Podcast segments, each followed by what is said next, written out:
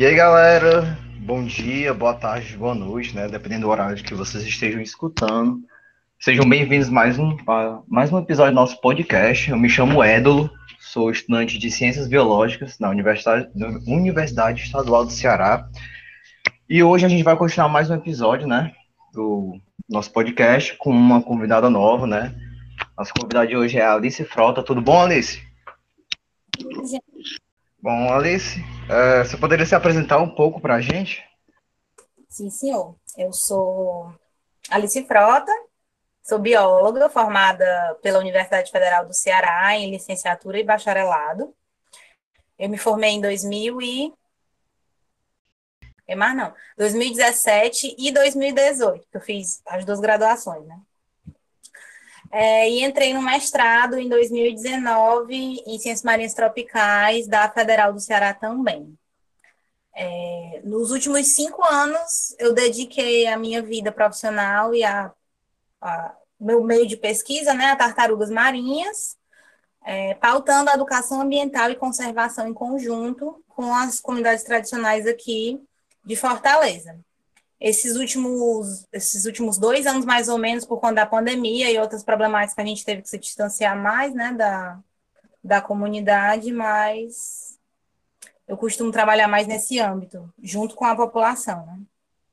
É, que mais? Tenho 27 anos, espero terminar o mestrado agora no começo desse ano, né, de março para abril, e acho que é isso. Ah, sou, sou, meu Deus, toda vez eu esqueço, sou coordenadora do Getá Verde Luz, que é um projeto de conservação de tartarugas marinhas do Instituto Verde Luz, né? Somos um grupo de voluntários ainda, mas que pautamos diversas temáticas ambientais e uma delas é a do Getá, né, que está inserida nessa coisa, nessa problemática de conservação de tartarugas marinhas aqui no Ceará. É, Alice, a gente conversou com, com o Roniel, né? Ele disse que a relação assim do, do Verde Luz com a comunidade é uma relação muito boa, né?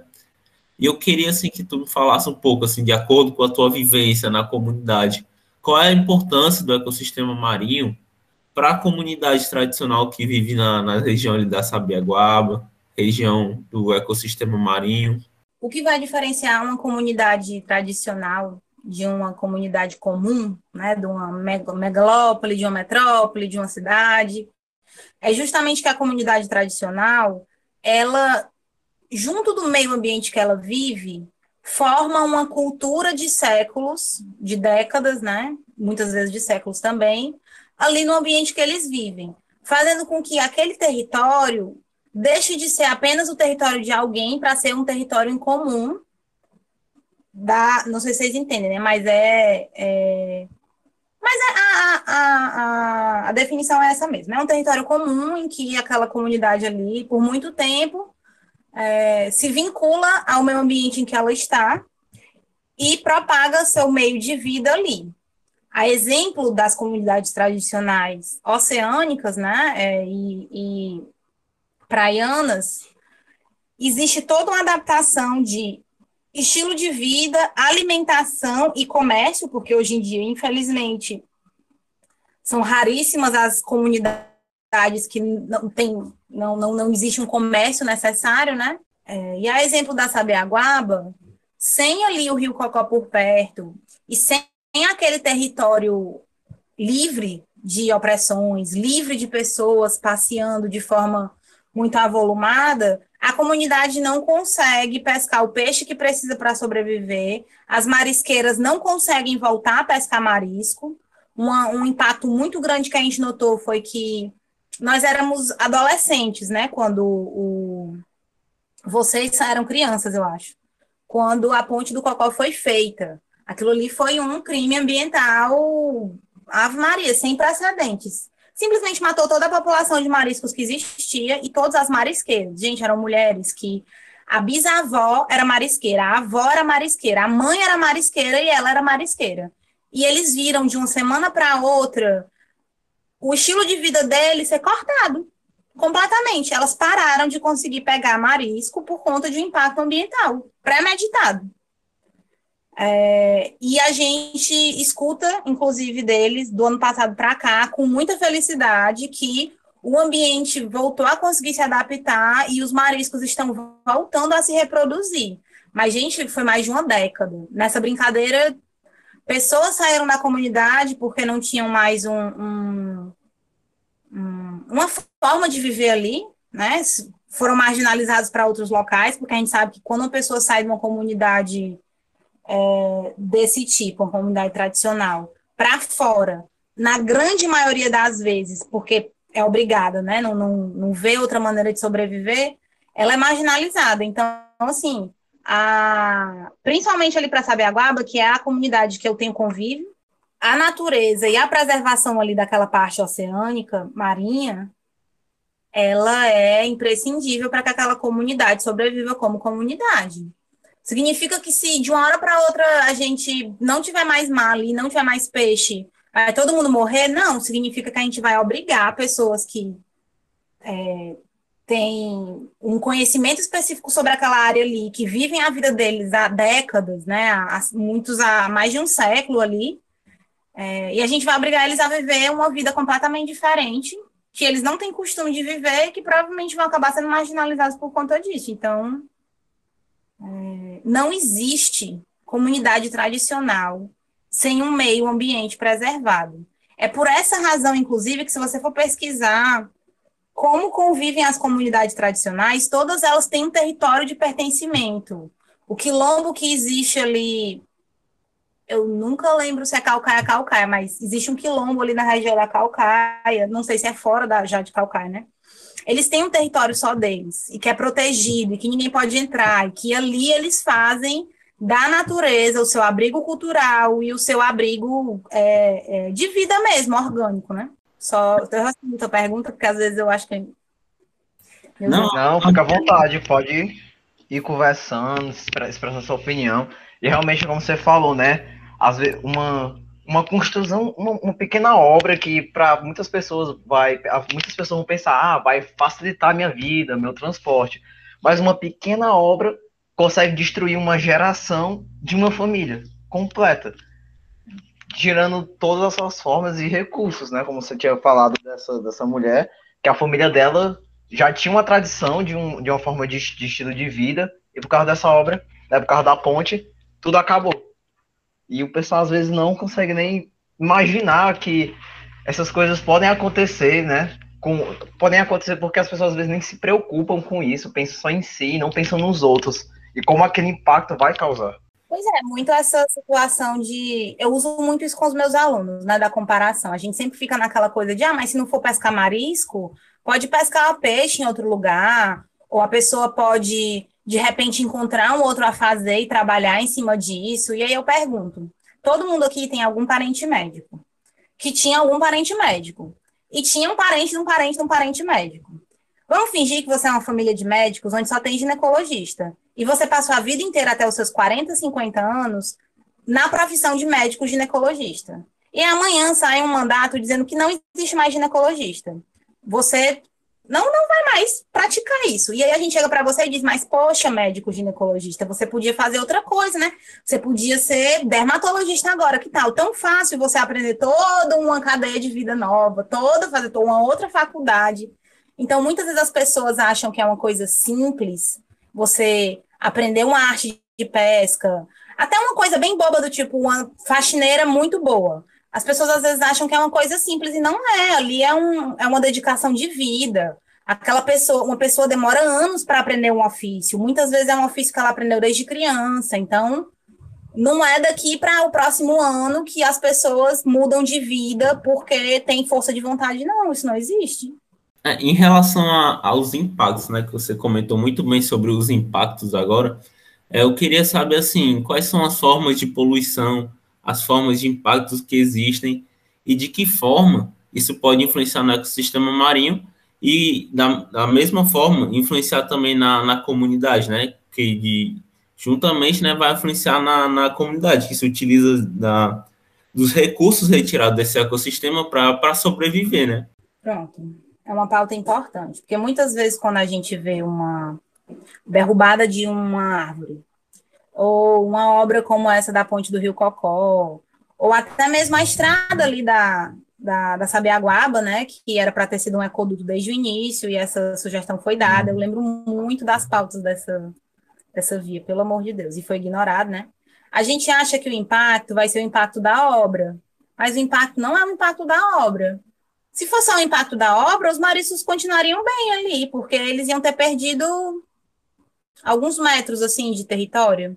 Só que não é só isso. No momento que você escava o rio, você traz areia do fundo para o resto do rio, você traz lixo com isso, você traz é, um fluxo de carros em cima da, da estrada. E aí, com isso você traz mais pessoas para quererem morar ali, porque ali não tinha estrada e agora tem uma estrada. Então, se tem uma estrada, as pessoas podem morar ali para poder andar nos seus carros.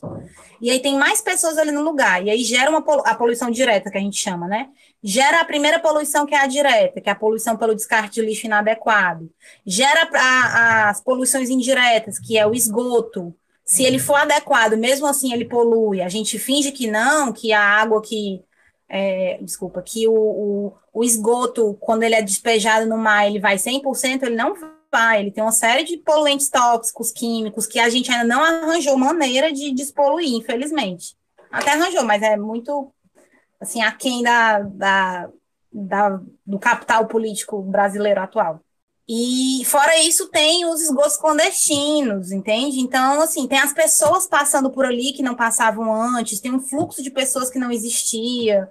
Então, a gente acha muitas vezes que poluição é a, a, o canudo na areia e a garrafa de plástico boiando. Não é, gente. A poluição é a pasta de dente que não é filtrada. E aí o microplástico vai e cai na cadeia alimentar. A poluição é você usar mil produtos para o cabelo e lavar o cabelo e esses produtos caírem ali no rio porque o esgotamento sanitário não é adequado e cai direto ali o shampoo. Poluição é você lavar a roupa no rio porque não tem outra maneira e hoje em dia a gente faz o sabão, o sabão, sabão, sabão, enfim, os produtos de limpeza de maneira tão tóxica que vira tóxico. Deixamos de ter sabão, sabões orgânicos, né, que eram feitos de maneira mais natural e que tudo bem lavar sua roupa no rio, porque era uma coisa natural, e hoje em dia não é mais. Então, assim, é uma cadeia de poluição que é interminável, desde o macro lixo ao micro lixo. A gente acha ali o, a Sabiaguaba por um tempo, não agora na pandemia, né, mas por um tempo, todos os meses, isso durou mais de um ano. Era o Sabiaguaba Lixo Zero. Foi uma iniciativa da comunidade tradicional pesqueira. O Verde Luz só atuou como ajudante na divulgação, mas foi o Roniel e os meninos que fizeram isso. E os pescadores mais ativos tiravam os destroços de lixos maiores que eles achavam no rio, gente, todo mês. Era, é, sei lá, pedaço de grade de casa, pneu, tijolo, assim, tudo menos o que era da comunidade. Você fica assim impressionado como coisas que não é a comunidade que está ali jogando no rio, né? Porque assim, a gente sabe que a comunidade joga lixo no rio porque não tem não é só a comunidade é, tradicional que vive na Sabiaguaba. E nem é toda a comunidade que é consciente, né? Existem as comunidades da Sabiaguaba maior, que é a comunidade do entorno. E então, é, existe muito da poluição que a gente não vê. A gente, eu estava até comentando com as meninas que foi legalizado, deram a permissão, a gente até está vendo como é que vai combater isso, para fazer a limpeza da areia da praia da Praia do Futuro. Gente, até isso é uma poluição, porque você pega a areia do fundo, peneira a areia, pega todos os bichos que estão ali, já no seu cantinho, mexe em todos eles, traz o que estava embaixo para cima, e querendo não, é uma maneira de poluir. Não é uma maneira visual que a gente vê a coisa suja, digamos assim, né? Mas é uma forma de poluição antrópica, né? É uma forma de impacto antrópico. Então, é, é se for para elencar assim, tem poluições de todos os jeitos as toxicoquímicas, as, as mais visíveis, né, que é por poluição do lixo mesmo, é, a própria poluição visual, gente, não, não tem como. Se você passa com um, um, um drone ali, você começa a caminhar pelo rio e do nada tem uma ponte gigante de concreto. É muito feio. Eu não consigo achar aquilo bonito de jeito nenhum. É, é triste, né? Então tem essas, assim que eu consigo pensar de cabeça, tem essas poluições. Tu falou da, das retiradas, né? Agora, a primeira coisa que. Assim que tu começou a falar, a primeira coisa que me, que me veio à cabeça foi é, dos restos, né, dos destroços que tem lá na praia do Icaraí, das antigas barracas, das antigas casas que ficavam na beira do mar, que o mar invadiu e chegou a destruir. De hoje em dia você vai, né? Minha família antigamente quando ia, né, meus pais, minha irmã mais velha, quando ia dizia que a praia era muito bonita, era tinha uma grande distância. E hoje em dia a gente olha, encontra só pedaços de muro, grade, como tu falou, às vezes quase uma quase o, o resto do que era o que já foi um dia uma barraca ou uma casa e realmente acaba se tornando uma, uma poluição visual bem triste e que desanima, né? Você não tem nem vontade de estar naquele local. É, eu queria falar agora sobre tipo essa questão aí da poluição, né? Tipo essas questões de produtos químicos, essas coisas que são despejadas no mar. Eu queria lembrar agora de um caso que ficou famoso, teve muita repercussão em 2019, foi o derramamento do óleo, né? É, eu queria que é, você pudesse me falar é, os, os, os impactos que esse derramamento do óleo pode causar no curto, que ele está causando, no médio e no longo prazo. O que pode se esperar, né, desse, desse impacto? Sim.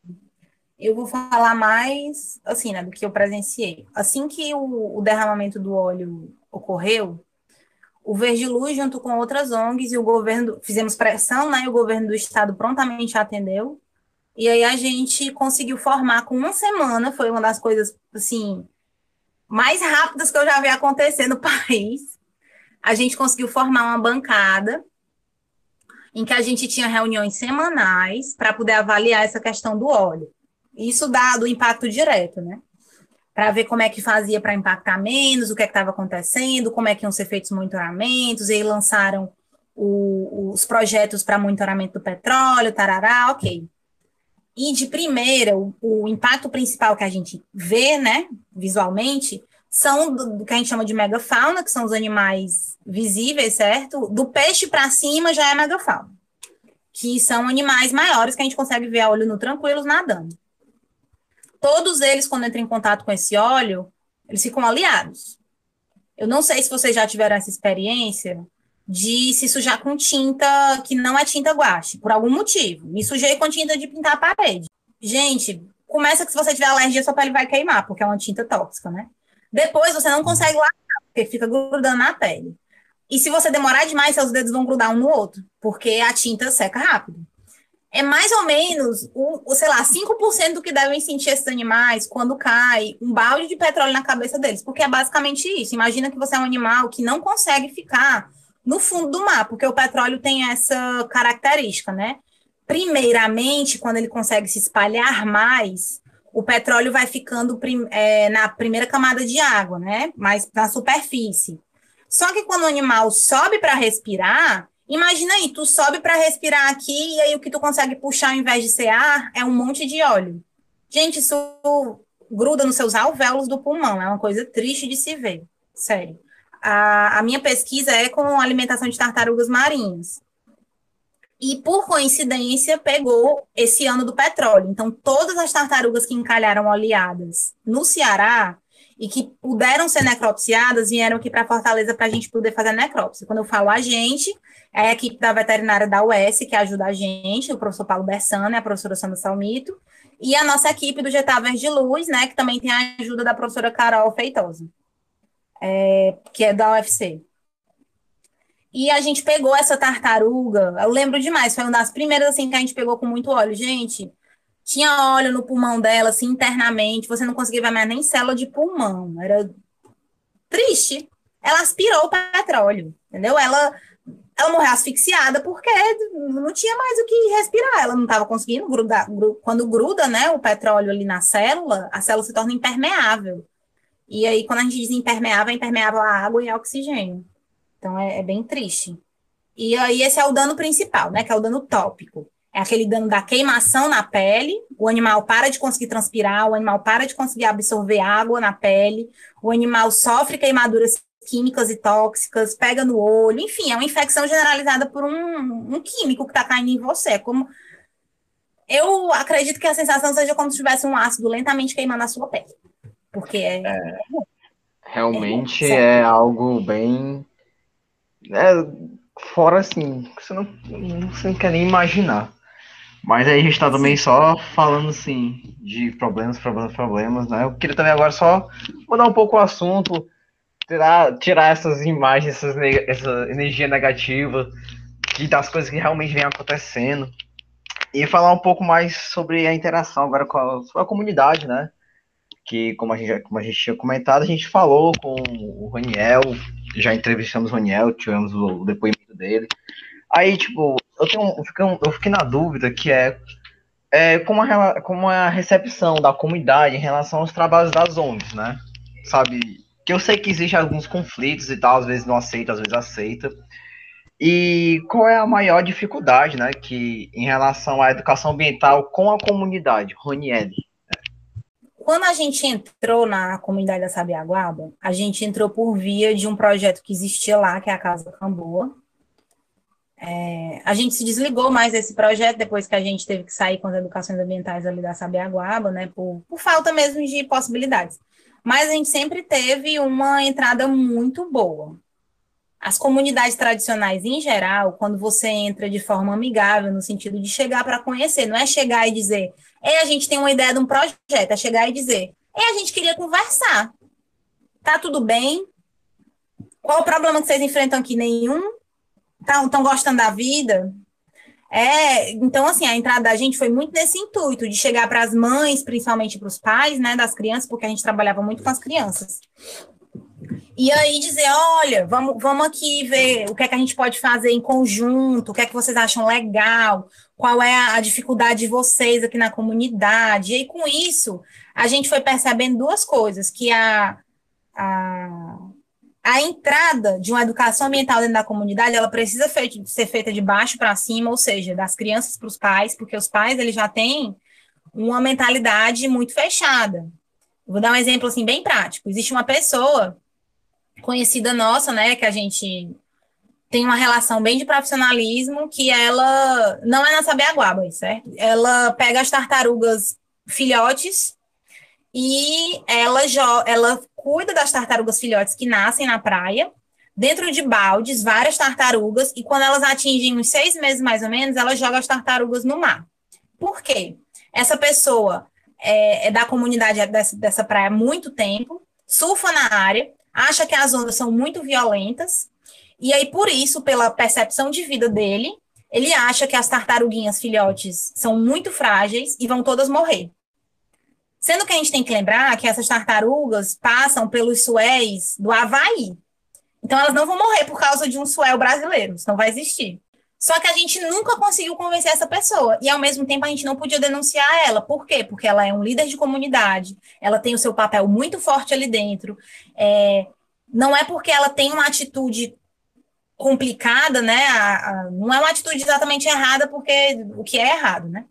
É, mas a gente não podia bater de frente com essa pessoa. E aí a gente percebeu que quando a gente começou a fazer algumas atividades com as crianças, e essas crianças, ao mesmo tempo, tinham aulas de surf com ele, a gente percebeu que ele começou a se abrir mais para conversar com a gente, porque no início era, não, vocês estão errados, não, eu vou continuar fazendo, não, eu que sei. E como é que eu ia dizer para uma pessoa que está há 40 anos naquela comunidade, vendo as tartarugas nascer, que eu, que estou estudando tartaruga tem três anos, mal vi tartaruga na minha vida, vou saber mais do que um homem desse. Não vou, não sei. Ele sabe mais do que eu sobre esse quesito. Então, eu não podia chegar para ele falar isso, mas através do, desse, de atingir as crianças, a gente começou a notar que atingia os pais. Isso aconteceu de forma muito clara na Sabiaguaba. Em tal momento, os pais que não se preocupavam em para onde vai o meu lixo, onde eu jogo o meu lixo, começaram a fazer limpeza de praia. Os pais que achavam que o, o governo não dava nem aí para eles, então a gente só tem que ignorar tudo, começou a lutar pelos direitos deles, porque antes era muito uma coisa marginalizada do tipo, gente, ninguém tá nem aí para saber a guaba, a gente vai fazer a nossa lei aqui do nosso jeito e ninguém nunca vai mexer com a gente. O problema é que mexem, né? E eles notaram a partir dessas educações ambientais que a gente foi fazendo, que não, que era possível eles se inserirem na política, que era necessário, que existiam lideranças ali dentro que precisavam ser respeitadas, entendeu? Então, a, a, a educação ambiental e as atividades de ONGs dentro de comunidades na, é, é, tradicionais, né, ela tem que vir muito nesse papel, não de que a gente vai salvar aquela comunidade. Gente, a comunidade não precisa ser salva. A comunidade está sobrevivendo muito bem ali. A comunidade apenas precisa ganhar força, ganhar voz, é preciso dar voz para a comunidade. Existem meios de fazer isso, e uma delas é educação ambiental. E educação como um todo, né? Assim, é, essa questão da. Ainda na educação ambiental, né? Tipo, vocês tiveram dificuldade com a aceitação né, das pessoas. Mas fora essa dificuldade, assim, vocês têm outra dificuldade para realizar a educação ambiental? Tipo, alguma coisa que é complicado para vocês fazer educação ambiental naquela região? Com certeza. A primeira é a limitante financeira, né? Como somos ONG, nós somos uma ONG. Atualmente, embora a gente tenha pessoas formadas, todo o corpo diretor do Instituto Verde Luz hoje é de pessoas formadas nas suas áreas de atuação. Eu sou coordenadora do Getá Verde Luz, sou bióloga. O coordenador do, da, do ativismo, ele é formado em, em, em, direito, e acho que é biologia e direito institucional. É, então, assim, embora nós sejamos profissionais nas nossas áreas, a gente não recebe por isso. Consequentemente, a gente não consegue fazer as atividades.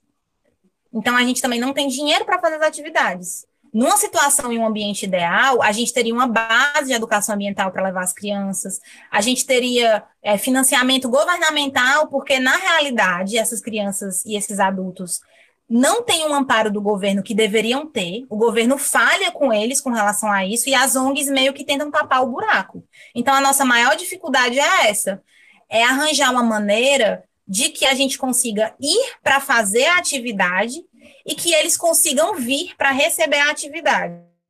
Porque muitas vezes a gente recebia as crianças e alguém faltava, e a gente perguntava por que, que faltou, e ela dizia: não é porque ela precisou ir com a mãe trabalhar não sei aonde. Não é porque ela precisou ir pescar com o pai que precisa de ajuda. Não, então, sempre assim, essa situação de que a comunidade não tem também aporte financeiro para deixar suas crianças é, livres, né, para brincar, para aprender, etc. E nem os próprios adultos têm tempo de participar das capacitações, que também é outro grande problema.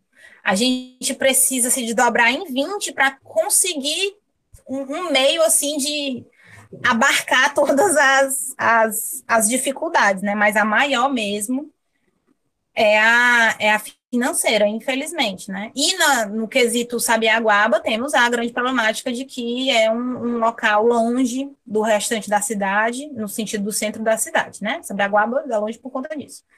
É, o acesso tem que ser feito de carro, porque o único ônibus que passa lá sai da Messejana. Então, tem todos esses poréns, né? Mas, assim, a falta de estrutura é, de, de, ter uma base, de existir um, um, local ali em que as coisas possam ser realizadas, existir um local de apoio para a comunidade também é uma dificuldade muito grande. Eu achei interessante, assim, que mesmo vocês tendo todas essas dificuldades, esses empecilhos, né, de fazer o trabalho ambiental, recepção das pessoas, falta de verba, vocês ainda conseguiram, de alguma forma, elaborar uma estratégia para atingir a comunidade através das crianças, né? Porque o nome já diz, né? Educação. Educação é que transforma. Então, de alguma forma, vocês conseguiram atingir é, e ter resultados, né? Como, por exemplo, o exemplo que você me deu das pessoas que já começaram a fazer é, recolher lixo na praia, né? Isso já é um, um, fruto da educação ambiental que vocês realizam, né? É, eu queria saber também que outros resultados vocês também puderam observar através do trabalho de vocês um dos primeiros resultados que eu lembro de ter visto, porque eu entrei na ONG quando ela ainda era projeto de extensão. Então, eu era só uma aluna de biologia aprendendo a dar aula e a fazer educação ambiental na comunidade, aprendendo a fazer monitoramentos, né? É, a primeira que a gente percebeu foi essa abertura da comunidade, essa proximidade, que a comunidade deixou de ser uma coisa estranha para a gente, é, para mim, principalmente, né? Para vocês terem noção, eu nem sabia que a Sabiaguaba existia. Vocês têm noção do que é isso? Uma pessoa morar em Fortaleza a vida inteira, porque eu nasci aqui, fui criada aqui, sempre morei na mesma casa. Eu não sabia que a Sabiaguaba existia. Eu só fui saber que a Sabiaguaba existia quando, porventura, começou o bafafá da ponte. Aí foi que eu fui pensar, vixe, no final do Rio Cocó, Depois da Praia do Futuro, tem uma praia. Porque na minha cabeça de gente leiga, Fortaleza era Praia do Futuro para cá. Então, assim, a primeira coisa que eu digo é esse conhecimento que gera das pessoas que estão dentro do Verde Luz, dos voluntários. Nosso maior é, resultado atual é conseguir formar os nossos voluntários como pessoas que entendem o que é educação ambiental, ativismo, entendem a necessidade disso. Principalmente porque nós, em sua maioria, somos pessoas privilegiadas. A maioria do Verde Luz é uma classe média para alta e é uma classe branca. Então, temos o privilégio e precisamos usar esse privilégio da forma correta. Então, tem, tem essa, teve esse primeiro resultado que eu notei. Com relação à comunidade, eu notei uma maior abertura da comunidade para falar dos seus problemas e enfrentar isso de uma forma mais organizada, de ter apoio político, porque antes era uma coisa muito solitária, deles não, não conseguirem falar com ninguém, é, serem muito marginalizados mesmo, né? A comunidade ali não existia para o resto da população. Nem sei se ainda existe, porque eu também estou muito dentro da bolha do Verde Luz, que é a gente fala das coisas saber aguardo do Serve Luz o tempo todo. E notei uma maior preocupação da comunidade em preservar o meio ambiente ao seu redor, porque também tem isso. Eles sabem que precisam preservar a natureza, sabem. Só que aos poucos eles vão sendo podados e marginalizados de uma maneira, isso é mais visível na comunidade do Serve Luz e na comunidade ali da perto do mercado dos peixes. A comunidade aos poucos vai sendo tão marginalizada que eles esquecem, com o passar do tempo, que precisam de um ambiente saudável para poder continuar trabalhando e vivendo ali naquele ambiente. Então a gente também notou um resgate, por mais parcial que fosse, né, disso. E uma das coisas que eu também notei foi a vontade das crianças que antes não eram muito interessadas em aprender, começaram a ter interesse em aprender, porque a gente começou a inserir a educação no meio deles. A gente não chegava e falava do leão marinho que existe na Austrália. A gente falava das conchinhas que a mãe achava e quais eram as espécies e por que, que estavam ali. Então, hoje, por exemplo, tem a Laís, que tá, é adolescente já, é uma das meninas que a gente fazia educação ambiental quando ela era criança, na Sabiaguaba, e hoje ela disse que quer ser veterinária. Gente, essa menina nunca nem sabia que era fazer uma faculdade. Hoje ela sabe que ela pode ser veterinária se ela quiser, que ela pode ser médica, que ela pode ser professora, ou que ela pode ser marisqueira, porque chegaram pessoas ali na comunidade e mostraram que existe outro, outro leque de oportunidades para aquela comunidade, que não foi o leque que a sociedade enfiou ela, se disse só isso aqui.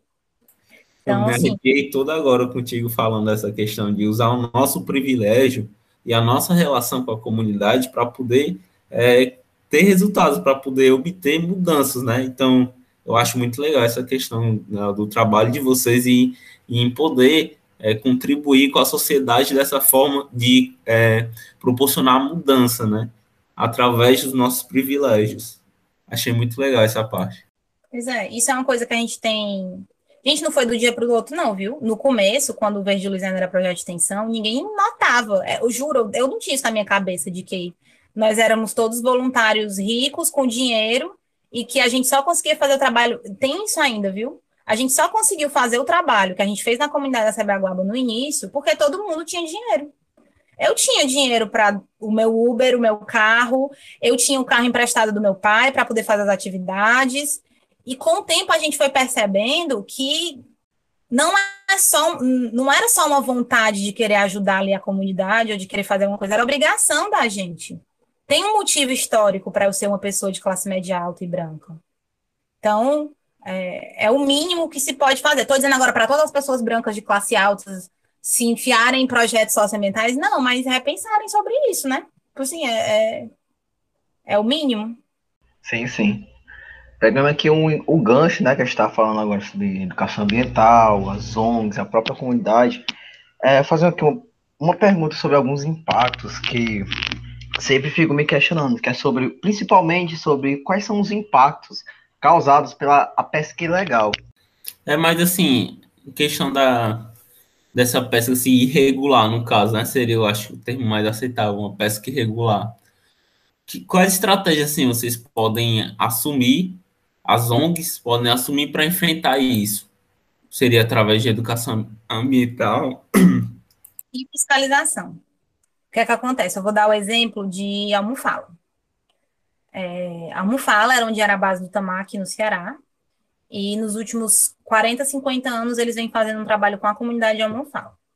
Por que Almofala? Porque lá era conhecido por uma pesca, uma pesca muito predatória das tartarugas para vender a carne de tartaruga e dos ovos, para vender os ovos para comer, né? E aí, com isso, obviamente, a população de tartarugas marinhas foi declinando.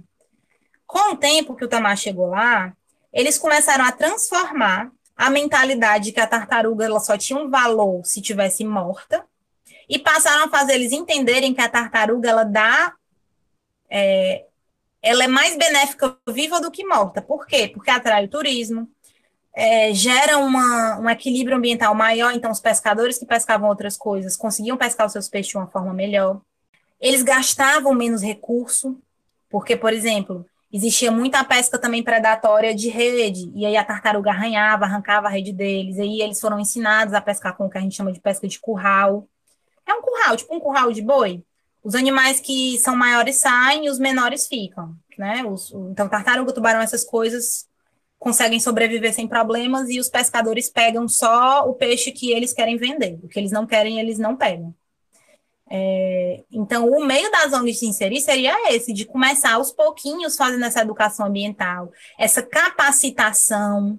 Poxa, você marisqueira não consegue mais pescar um marisco, então o, os catadores de camarão estão em época de reprodução, vamos ensinar um ofício novo, o que mais eles podem fazer? Eles podem aprender carpintaria, eles podem dar aula de surf, eles podem ser instrutores de mergulho, o que é que eles podem fazer? Né? Dar alternativas culturalizadas, isso é muito importante, é, ou seja, são alternativas de trabalho em que eles possam trabalhar dentro da comunidade deles, não fora, né? E essa educação ambiental a longo prazo, de ensinar desde criança que tem que se preservar ali o ambiente, e aí você torna, desse exemplo de almofala, né, porque o Tamar conseguiu transformar os pescadores e as mulheres de almofala em fiscais. Quando o pescador ali daquela comunidade tradicional entende que é ruim a, a pesca é, predatória, né, a pesca ilegal, a não regulamentada, ele começa a autuar os pescadores do lado. Chega para o colega dele que está ali pescando que não divide e diz, cara, vamos pescar isso não, vem me ajudar aqui com outra coisa. É, a gente acha que o, o, as pessoas que fazem esse tipo de pesca, elas são ruins e fazem porque querem, e a cabeça é dura. Não é, porque elas aprenderam que esse é o jeito. E se elas aprenderam, elas só vão desaprender se houver uma pressão da comunidade em que elas vivem. É, é igual a gente. Nós fazemos parte de uma comunidade com a mente relativamente mais aberta do que a dos nossos pais. Só que não foi do zero que isso aconteceu, foi aos pouquinhos. Existiram pessoas que se embrenharam no meio das escolas para dizer que é, é, o preconceito é uma coisa ruim, e aí aos poucos as crianças foram aprendendo isso, os pais foram entendendo, e aí hoje a gente tem uma, uma geração um pouco mais consciente, né? Então é, é o trabalho assim aos poucos, né? Agora, o que é que, a, o que, é que as ONGs poderiam fazer de imediato? com isso se tivesse um apoio financeiro, não é mesmo? É realmente se inserir com atividades na comunidade de forma mais recorrente, estar ali dentro da comunidade, né? O papel ali do, do, do ambientalista muitas vezes é esse, é de ajudar a fiscalizar, de educar, de se educar, de aprender e de fazer com que os outros queiram aprender junto. É, você me falou agora, tipo, o auxílio, né, que vocês dão à comunidade nesses, nesses diversos casos, né? Eu queria também que tu me falasse, assim, é, de que forma é, vocês podem auxiliar, dar suporte a comunidades que sofrem de impactos que são causados pelo, pelo, pelo homem. Toda ONG tem o seu propósito específico, né? As ONGs ambientalistas pautam mais as situações ambientalistas, sendo que quando a gente chega ali na comunidade, a gente percebe que o buraco é mais fundo. Então, uma coisa que as ONGs sempre procuram fazer e podem fazer, né, é entender qual é a raiz dos problemas, se é uma raiz apenas educacional, se é uma raiz também econômica, que na maioria das vezes é uma mistura das duas. E uma coisa muito importante que a gente aprendeu na marra é ter foco. Isso é muito importante. O Verde Luz ele não consegue abranger todas as comunidades tradicionais de Fortaleza. Chega denúncia às vezes para a gente de coisa acontecendo nas comunidades ali da Barra. Muitas vezes a gente não tem como se pronunciar porque o nosso foco é o qual qual serve luz da Sabiaguaba. A gente não tem pessoas para isso, né? Então, assim, uma das coisas que as ONGs também precisam sempre fazer é ter foco. Eu vou focar em quê e por quê e como que cada é, cada comunidade vai ser trabalhada de forma individual. Isso é muito importante. Gente, não se replica a mesma a mesma didática e a mesma as mesmas atividades para comunidades diferentes, né? Para quem trabalha com campo, é um exemplo muito claro. Eu não vou fazer o mesmo campo que eu faço na Guaramiranga, eu não vou fazer o mesmo campo na Sabiaguaba. O clima é diferente, o ambiente é diferente, o, o tempo de exposição que os animais ficam ali fora das suas tocas é diferente. Então, é, na educação de comunidades é a mesma coisa. A gente não dá a mesma aula que a gente dá no Serviluz que a gente dava na Sabiaguaba. Não é a mesma coisa, né? É, e a outra coisa muito importante é se capacitar. Uma coisa que as ONGs podem fazer pelas comunidades é, em primeiro lugar, se capacitar é, para não acabar prejudicando a comunidade, porque às vezes isso acontece, né? Você tenta inserir os seus ideais de vida numa comunidade que vive uma vida muito diferente da sua e não, não dá certo. Você acaba gerando um conflito, que não é o ideal. Realmente. Ah, nossa, eu tô, tô aqui com várias ideias de várias perguntas nesse nosso, nessa nossa conversa. Realmente minha cabeça aqui tá. Tá. Nossa senhora, não sei nem explicar. Eu tô com muitas perguntas, muitas dúvidas realmente, porque eu gostaria muito de perguntar. E eu queria perguntar agora sobre, a, sobre as barracas de praia, né? Que as barracas de praia elas causam grande, grandes impactos eco, é, no ecossistema. Aí, existe alguma medida em relação a esse, esses, essa problemática, né? Sobre as barracas de praia e seus impactos? Existe. A primeira delas é limitar os tamanhos e limitar as rendas. O nosso grande problema na Praia do Futuro nunca foi a quantidade de barracas. Nosso grande problema na Praia do Futuro foi que as barracas maiores dos empresários que não eram dali, dos milionários que não eram dali, é, começaram a gerar um impacto que era insuportável, entendeu? É, o, a Sabiaguaba, por exemplo, é um exemplo. Ali a Sabiaguaba é tranquila porque só tem uma barraca grande. As outras barracas são todas de pessoas que moram ali, que, que tem ali o, o, seu sustento, né, e o seu condicionamento, e com isso entendem o que, gente, pauto muito isso, entendem o que é pior e melhor para a comunidade em que eles vivem. A gente chega para conversar, por exemplo, com a barraca do seu pipoca, que é um moço ali, da, um senhorzinho da, da Praia do Futuro. A gente chega para conversar com a barraca Barong, que hoje em dia, a Baronda, desculpa, que hoje em dia não existe mais, né, eles fecharam, mas é, um, são, é uma família que vive ali a vida toda na Praia do Futuro, e eles sabem que não podem jogar lixo no chão, eles sabem que não podem construir, cimentar até certo é, pedaço da praia, eles sabem que não tem a necessidade de se ter 100 guarda-sóis, porque é uma barraca pequena. Para que diabo uma barraca pequena vai precisar de 100 guarda-sóis? Aí você chega numa barraca grande, que eu não vou citar o nome da vida, e ela tem 500 metros de extensão. Ela tem 200 barraquinhas para guardar sol. Ela quer colocar as barracas quase no mar. E por que, ela quer fazer isso? Porque nunca teve uma, uma limitação. A gente fica naquela onda maluca de que, ah, mas se limitar, a gente vai estar tá tá tirando emprego e liberdade das pessoas. Eu, gente, liberdade para quem? Porque eu não estou vendo o garçom ganhar mais dinheiro com isso. Eu não estou vendo mais empregos serem gerados para as pessoas que precisam. O que eu estou vendo é as pessoas que já concentram renda concentrarem mais renda. Então, um, um, a grande solução que existe para esses ambientes naturais é a gente entender que quem tem dinheiro tem dinheiro. E não tem que ter mais dinheiro, não. Tem que ficar ali com esse seu, seu pouquinho. Seu pouquinho não, nasceu muito já. É, e realmente proibir, dizer, olha, nesse espaço aqui não pode mais ficar nenhuma barraca com mais de tantos metros o dono dessa barraca não pode ter uma renda maior que tanto. É, a pessoa que vai aqui ganhar a licitação nessa barraca tem preferência por pessoas que morem aqui, que estejam vendo a praia todo dia, que sejam na comunidade. E aí a gente fica naquela, ah, mas aí não ia ter ninguém. Claro que ia, gente. Então ia saber aguardo.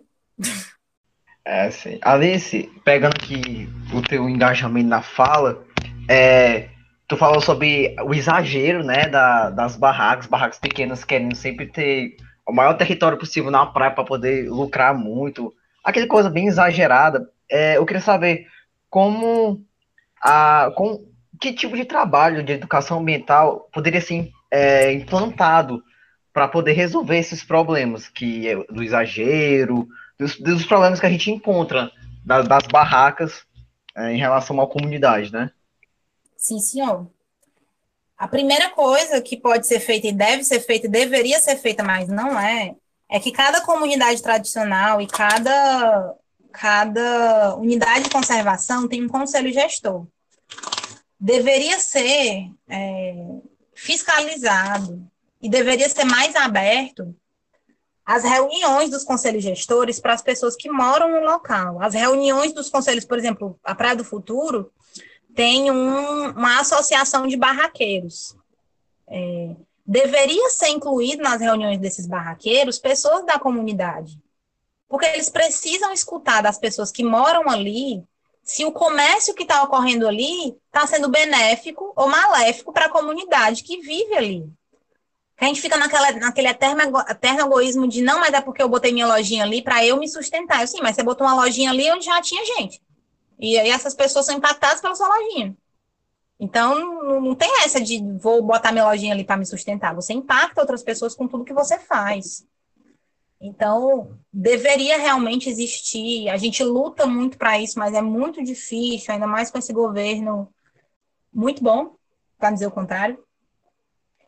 É, atualmente, por exemplo, a gente está enfrentando um problema muito grande no, no Conselho do Cocó, de, de, falta de escuta mesmo da, da comunidade, que muitas vezes é silenciada. Então, é, é muito difícil, mas uma das soluções reais assim que eu vejo é essa. A gente tem que aprender a inserir as pessoas das comunidades nas pautas da comunidade. Isso envolve tudo, envolve o comércio, envolve a pesca, envolve a alimentação, envolve a educação, gente.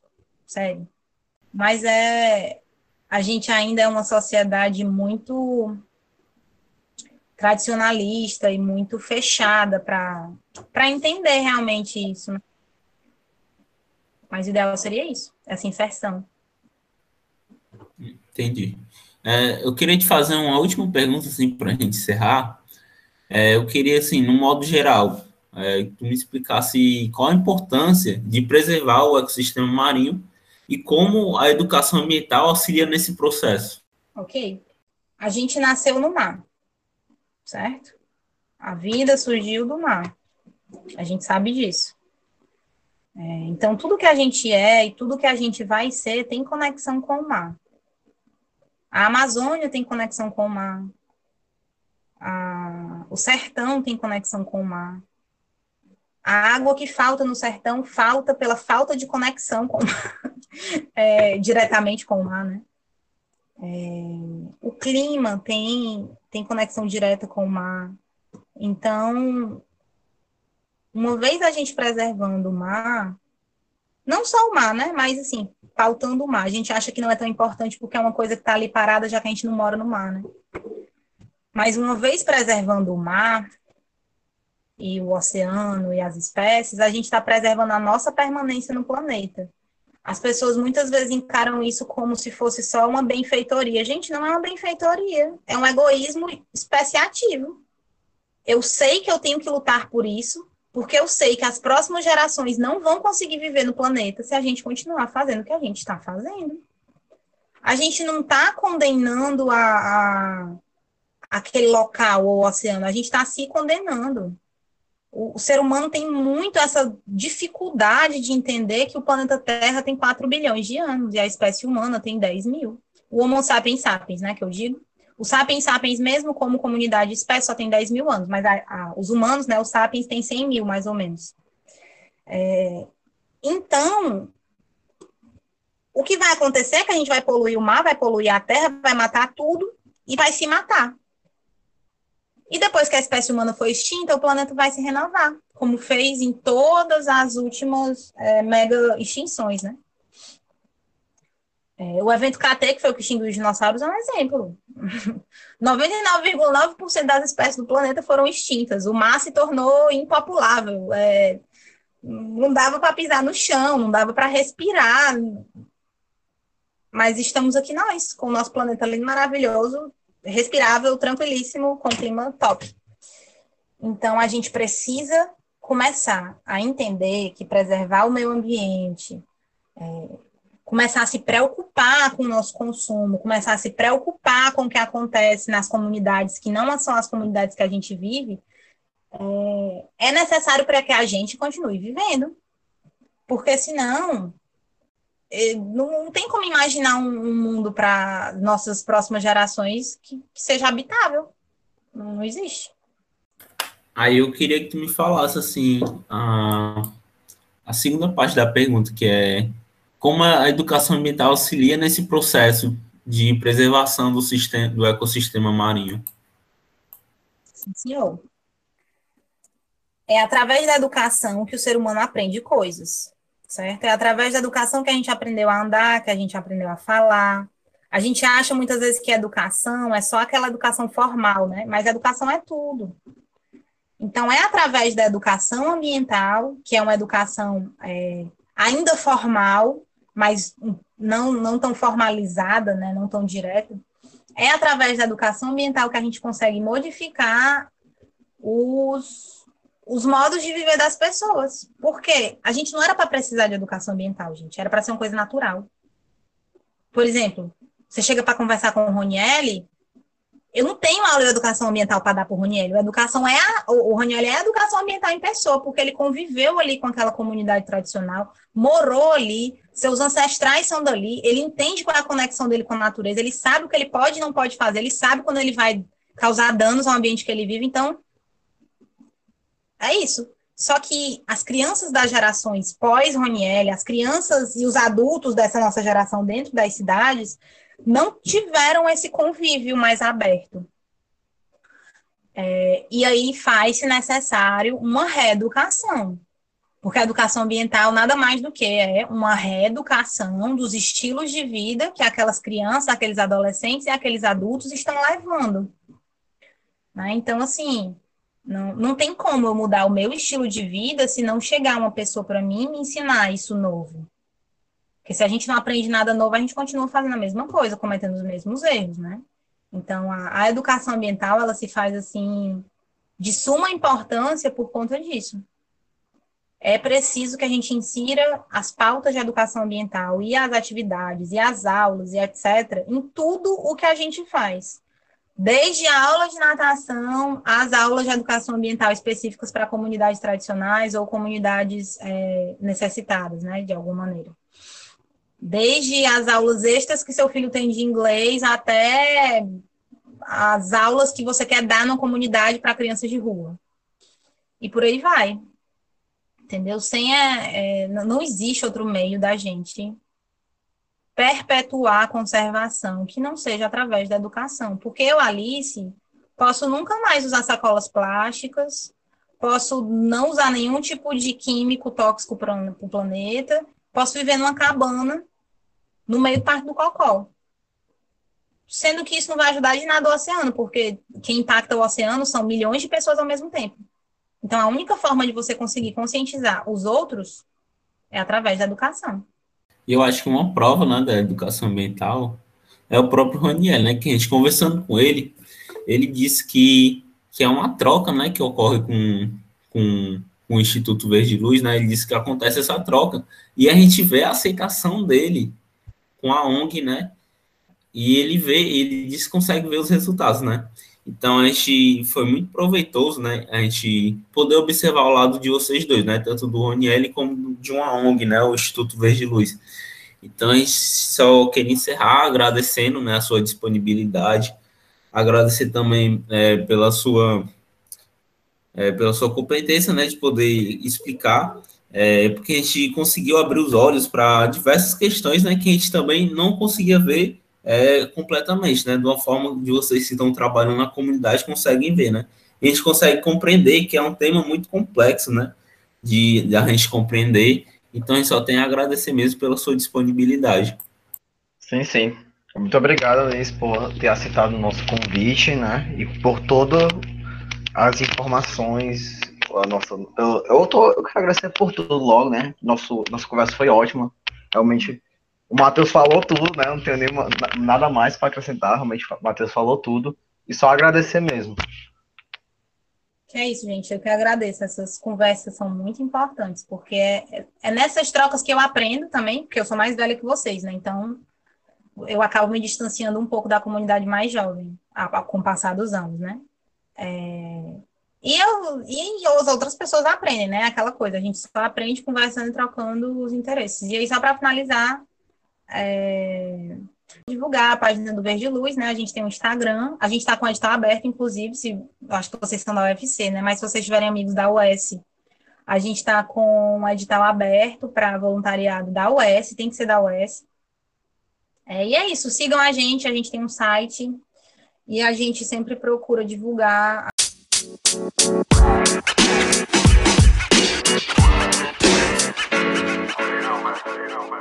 Man.